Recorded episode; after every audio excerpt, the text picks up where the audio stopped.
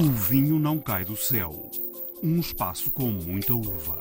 Concurso de rótulos, portanto, não é só rótulos. Rótulos é porque é o nome mais fácil de, digamos, de associar não é, às garrafas, mas a ideia é valorizar todo o design à volta de, do vinho. Conseguimos fazer este, este rosé, que não é bem um rosé, é uma mistura entre um rosé e um palhete, anda ali naquela, naquela base. Engaço é a parte linhosa que sustenta os bagos de uva. Para esta semana, o Projeto Baco convida-nos a ir até ao Douro, mais precisamente a Sabrosa, a Vinha da Fone. Olá, sejam bem-vindos a mais uma edição de O Vinho Não Cai do Céu. Esta semana olhamos para um concurso sobre rótulos de garrafas de vinhos, que acaba por ser um pouco mais do que isso, mas já lá vamos. Vamos ouvir também o enólogo Jorge Alves falar dos novos vinhos Quanta Terra e a canção Teresa Gomes vai explicar do que falamos quando falamos de engaço. Temos também o regresso mensal do projeto Baco.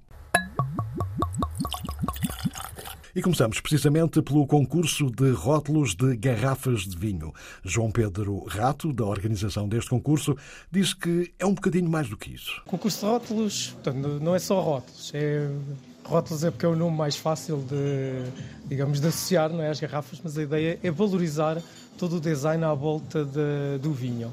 Portanto, o rótulo, o nome, a embalagem, eh, tudo o que está associado com, com a identidade, com a imagem de, dos vinhos. E eu, como designer, achava que uma mais-valia que podia trazer para este mundo do vinho seria valorizar também esta parte da, da identidade dos vinhos. Portanto, eh, mais do que rótulos, eh, já temos, eh, por exemplo, algo com coisas multimédia, com introdução de multimédia, ou ainda não? Ainda é cedo para isso? Uh, não, do que recebemos, não. Uh, o que se poderá aproximar um bocadinho disso são os códigos QR Code, é? que inclusive agora até vão ser uma obrigação, não é? Porque isto também os rótulos estão por causa de nova legislação, da questão das calorias, não é? Do, da, da, informação nutricional, agora vai ser obrigatório, eh, e portanto há a introdução dos códigos QR Code.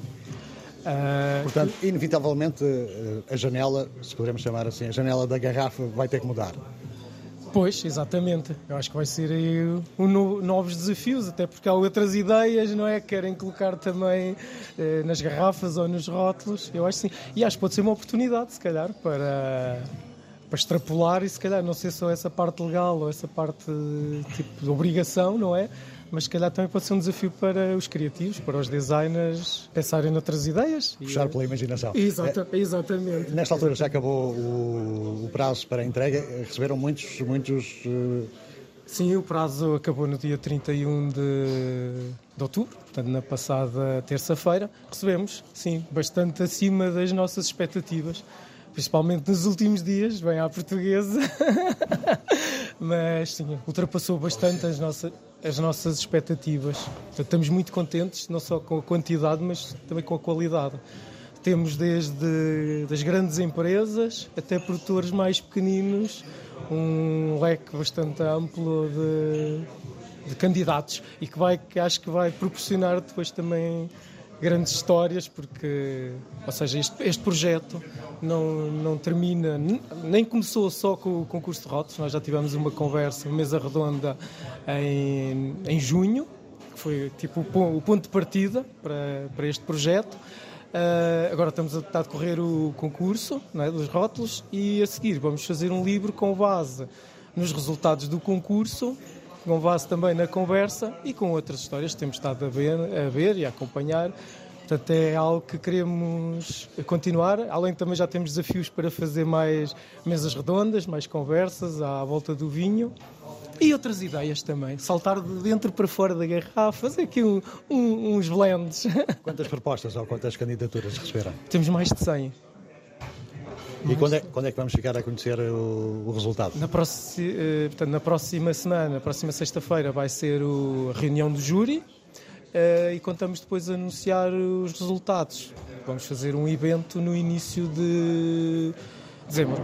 Era para ser ainda em novembro, mas já vai passar ali para a primeira ou segunda semana de dezembro. Mas já seguramente antes do Natal. O concurso de rótulos de vinho mutante, Awards Design at Wine, é organizado no âmbito do projeto científico Design at Wine, apoiado pelo Centro de Investigação de Estudos em Belas Artes e também pela revista online Mutante. Os mágicos. A palavra aos produtores e enólogos que nos levam ao céu. Agora, a palavra a Jorge Alves, um enólogo que, ao lado de Celso Pereira, fazem a dupla que produz os vinhos Quanta Terra.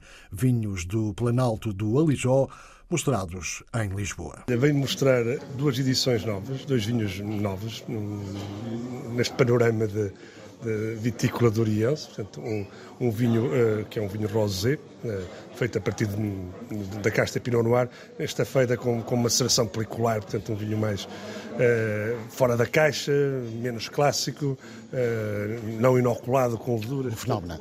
É o, é fenómeno, e é um primo do fenómeno, trazemos o fenómeno e vamos apresentar outro, o recentíssimo Wild, que é um também a partir do Pinot Noir, mas com maceração e com engaço.